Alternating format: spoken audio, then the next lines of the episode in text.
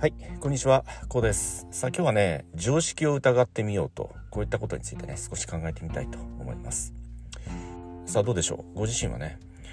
いわゆるその常識というものにね、縛られてはいないでしょうか？まこれをね、あくまでその自分自身でなかなかね、意識、自覚するって非常に難しいんだけど、まあ僕たちって日本人として生まれてね、そして義務教育を受けて育ってきました。どちらかと言いますと、その義務教育の目的ってね、多くの人と同じ行動思考をする人を、まあ、大量生産するようなね、そのような教育だったわけなんですよね。まあ、こういったことも近年になってね、やっぱりこうネット社会が広がって、情報化社会がね、より根付いて、一人一人がそれぞれにね、様々な価値観でもって、勉強をし、研究をしだしたことによってね、このような、ある意味、その当たり前にある義務教育に対してまでも疑問を持つ。義務教育という名の常識に対して疑問を持つといったこともね、まあ、できるようになってきたわけなんですよ。そうですよね。その義務教育って、僕たち当然ね、その子供の頃に受けるわけなんだけど、その子供の頃に受ける時って、疑う余地ってないですよね。当然そうですよ。子供なのでね、そこまでの情報量もないですし、まあ、親ですとか、先生ですとかね。いわゆるその、人生の先輩って、まあ、子供にとっては、完璧な存在でもあったわけなんですよね。それでも、いざ自分が大人になってみると、まあ、そうでもないなって思うじゃないですか。自分の親でもそうですし、当時のね、まあ、先生、先輩、えこういった方々も、まあ、当然その年齢を重ねても尊敬できる先輩だったとか、まあ、いわゆるその師と言われる方まあそういった方もある中で、まあ、それでも多くの人々ってまあそれほどでもなかったなって僕こんなように考えるんですよね。まあそれは自分自身がね様々なこれまで経験をしてきて様々な勉強をしてきたからこそそのように考えれるようになってきたと言いますかね。そのようにそのように思えるようになってきたわけじゃないですか、まあ、それだけ自分自身がね成長してきたとも言えますよね。ご自身もそうだと思うんですよ。これまで振り返ってみてね。まあご両親もそうですしいわゆるその死と言われる人でも当然ね尊敬できる方もあればまあそうでもないよねと。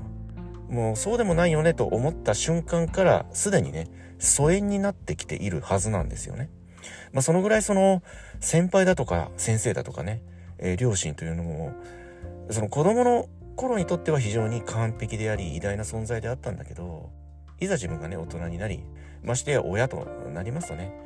まあ、それほどでもないよねと。そこまででもなかったよねと。まあ、このように考える、まあ、そのような対象の人というのもね、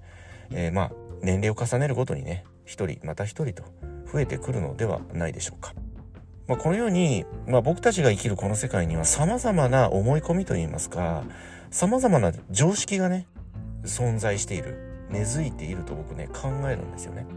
まあ、例えば学校もそうだし、特に社会人になってね、まあ、就職をされてね、企業勤め、サラリーマンなんかをなされますと、非常にこのような違和感を感じることってありませんでしょうか？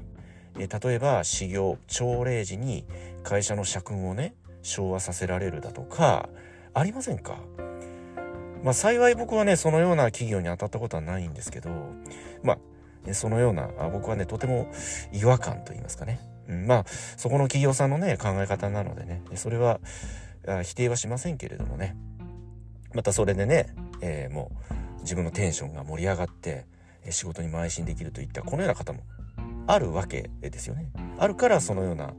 まあ、風習というかね、まあ、そのような行事、習慣というものが残っているわけじゃないですか。本当にダメな、ね、効果のないものだったらとっくに立ち消えていますし、まあ、このように朝礼の、まあ、ちょっと疑問な習慣といいますかね、えそのようなもの。えそして、まあ、あとはどうでしょうね。まあ、近所付き合いだとかね。あと、町内会ですとかね。ありますよね。ゴミ出し当番とかね。その、問題なのは、強制させられるっていうところだと思うんですよ。まあ、まあ、例えばそのゴミ出し当番だとかドブ掃除というのはね、え当然誰しもゴミって排出をしますから協力といった観点からはね、まあ、それは、まあ、譲って考えそしてね協力する余地はあるのかなと思う反面例えばお祭りだとかあと運動会のテントの設営だとかお手伝いとかありませんか？あれって例えばなんですけど子供さんのいらっしゃらない家庭にとってはやらなければいけないことでしょうか？例えば子供さんがいらっしゃらないのに学校へ出向いてね小学校中学校出向いて、まあ、テントの設営を手伝ったりだとか白線を引く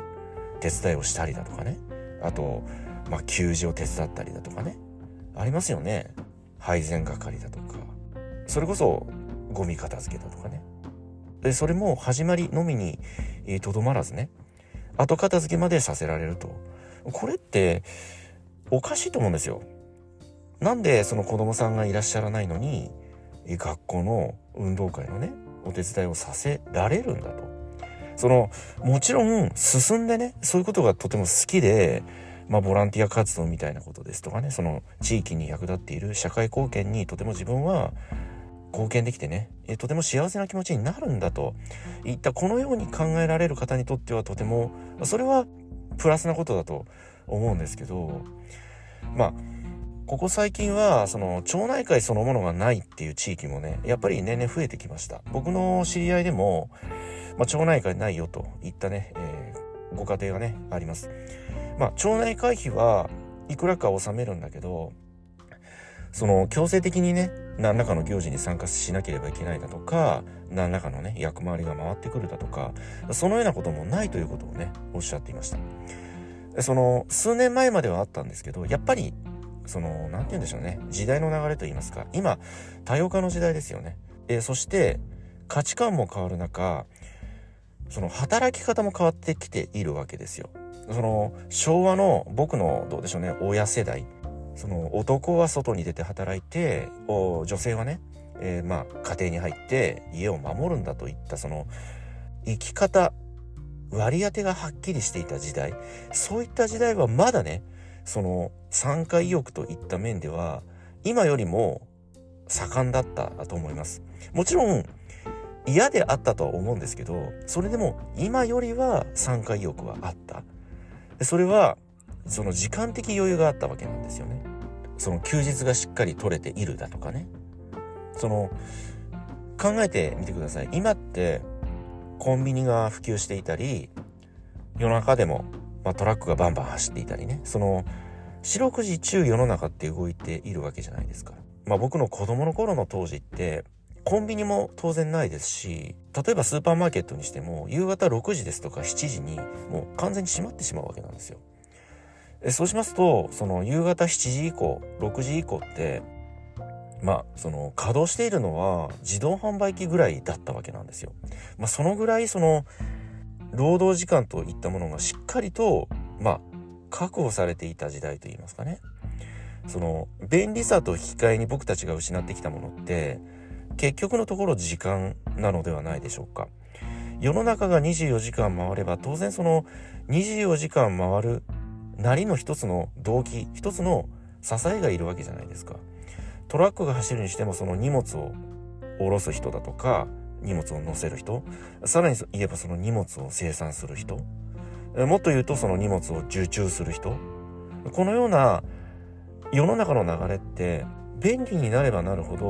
ど当然その稼働時間が非常に長くなってくるわけですよね。そこにはもちろん競争といった力も働きますし多くの動機づけによって僕たちの現在の世の中って便利さというものを手に入れてきたんだけどそれに引き換えて僕たちが失ってきたものってやっぱり時間であり心の余裕でもあるわけですよね。まあそのように考えますとその常識って現在の常識当然昔の常識ってあるんですけど当然その昔の常識は今の常識には通用しないわけですよね。そうしますと今の常識には通用しないんだけど果たして今のさまざまな僕たちが生きるこの世界を取り巻いている常識って果たして正しいのだろうか？果たして的を得ているのだろうかとこのような目線そのような思考を常に、えー、頭を巡らせる、うん、癖をつけるといいますかね、え、そうしますと様々な問題点が見えてくると思うんですよ。まあ、先ほど申し上げた通り会社のね、えー、このまあ、当たり前のようにね会社の社訓を昭和させられるだとか小さな違和感これを大切にしていただきたいと思うんですよね。その小さな違和感を大切することによって現在の職場に対しても様々な提案ができるはずなんですよ。もちろんその嫌だから辞めるといったまあそれも一つの選択ではあるんですけど、まあ、せっかく入った会社縁あって、えー、せっかくね、え、出会った職場あやっぱり働きやすい職場であって、まあ、自分がね生き生きと働ける職場になればそれに越したことはないですよね。もちろん人一人が従業員社員一人がね会社を変えられることってそれは非常に難しいとは思うんですけどその何て言うんでしょうねその変化のきっかけといいますか波紋を作ることぐらいはできると思うんですよ。何らかのね形で。それは常に自分自身が考え続けそして現在のね、ご自身の職場会社企業に対してねアプローチをしていくプッシュをしていく。それは口先だけのものではなくてね実際に自分で手を動かしこのようにしてったらどうだろう。このようにしたらもっと生産性上がるよね。このように変えていった方がより多くの従業員がね生き生きと心に余裕を持って日々の業務に取り組めるよねと。このような現在ある体制がある意味一つの常識とするならねその常識を疑う目を持つ。疑う感性を持つ。これは決してこれは悪いことではないと思います。むしろ現在の職場をより一層今の時代に合った環境に変えていこう。そのようなプラスの発想プラスの行動だと僕はね、えー、考えております。もちろん会社がね企業がそういったものにそういった行動に対してどのように受け取るかどうかはあこれは変えようのない現実ではあるんだけどそれでも訴え続けることってできるわけじゃないですか。アクションを起こすことってできますよね。そのように日々の業務に取り組んだ方が自分自身もストレートに言って張り合いがあるはずです。ただ言われたことをやる、まあ、それも間違いではない。それでもあくまでこう自発的に自分なりに意見を投じ行動をねプラスしていく。そういった日々の生き方日々の働き方の中に